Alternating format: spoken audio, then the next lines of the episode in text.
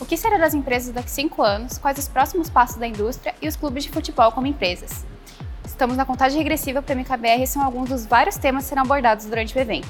São vários especialistas de diferentes áreas convidados para discutir quais os cenários para o mercado de capitais. Ainda não se inscreveu?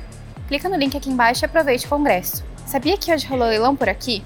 A Eco Rodovias foi a vencedora com oferta de 1,2 bilhão e será responsável pelo sistema rodoviário do Lote Noroeste de São Paulo pelos próximos 30 anos. A CSU Digital anunciou mudança de ticker de negociação aqui na B3.